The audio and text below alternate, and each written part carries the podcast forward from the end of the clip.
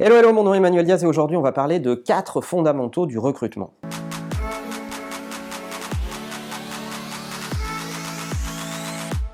Si vous êtes manager ou entrepreneur, je sais pas vous, mais personnellement, je trouve que le recrutement est la partie la plus difficile euh, lorsque on gère une boîte ou lorsqu'on gère une équipe et qu'on est amené à se doter de nouvelles compétences, de s'entourer, bref, de recruter. Alors si vous êtes dans une boîte à forte croissance et que vous devez recruter vite et bien, c'est encore plus compliqué de pas faire de conneries. Avec le temps, et parce que j'ai pas mal d'amis qui sont euh, des chasseurs de tête ou des patrons de cabinets de recrutement, euh, j'ai essayé de définir quelques trucs qui euh, permettent de mieux gérer son recrutement, ou en tout cas euh, des astuces qu'il faut garder en tête au moment où vous recrutez.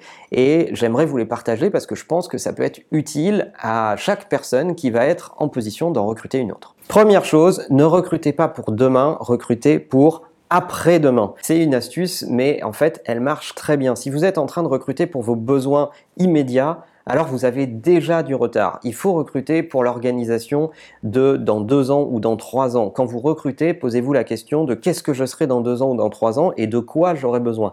C'est plus facile pour bien calibrer les compétences dont vous avez besoin et pour être exigeant avec les euh, candidats que vous voyez. D'ailleurs, si vous avez raté cette interview, je vous conseille de regarder l'interview du patron de Feed, Anthony, qui nous parlait de ça euh, dans cette interview en disant, euh, voilà, moi je recrute en pensant à l'avenir, je recrute en pensant à la boîte dans, plusieurs années et j'essaye de mettre dans la boîte des compétences qui vont m'aider à grandir fort et, euh, et pas que des gens dont j'ai besoin là immédiatement. Deuxième chose, recruter tout le temps. Et c'est lié à la première. Si vous voulez avoir de l'anticipation, si vous voulez être capable de détecter les gens qui vont vous être utiles pour l'avenir. Euh, n'ayez pas des périodes où vous recrutez et des périodes où vous ne recrutez pas. Non, il faut screener le marché tout le temps. Il faut recruter tout le temps. Il faut recruter, y compris pour des postes qui ne sont pas encore dispo euh, immédiatement. Faites des fiches de poste. Soyez transparent sur les fiches de poste en disant il n'y a pas de disponibilité immédiate, mais il y en aura peut-être à l'avenir.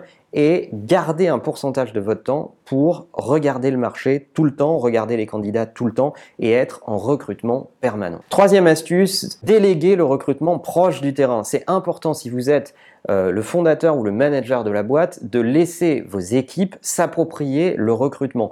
Qui plus est si c'est des gens qui vont travailler dans ces équipes. Il faut que vos propres équipes soient impliquées. Il faut que euh, dans le processus de recrutement, vous les ayez euh, consultés, qu'ils aient vu les candidats sans vous, que vous ayez écouté les feedbacks de vos propres équipes, parce que recruter quelqu'un super talentueux mais qui va pas du tout s'intégrer, ça va pas vous aider. Et enfin, quatrième et dernier point, mon préféré, le talent crée le poste. Vous m'avez bien entendu, le talent crée le poste. Donc, vous n'avez pas besoin d'avoir un poste dispo pour recruter de quelqu'un de talentueux. Parce que quelqu'un de talentueux, il va comprendre son poste, il va comprendre l'économie de son poste, il va comprendre la nécessité d'être rentable assez vite euh, ou d'être en tout cas performant assez vite pour pouvoir perdurer dans la boîte. Et si vous recrutez des gens talentueux, vous n'avez pas à vous soucier de la rentabilité de ces postes-là. Et dans le talent crée le poste, les mots dans cet ordre sont vachement importants parce que si vous attendez le contraire, c'est-à-dire que le poste crée le talent, vous pouvez attendre longtemps. Voilà, je ne sais pas si vous-même vous avez été confronté à des questions ou à des décisions des process de recrutement.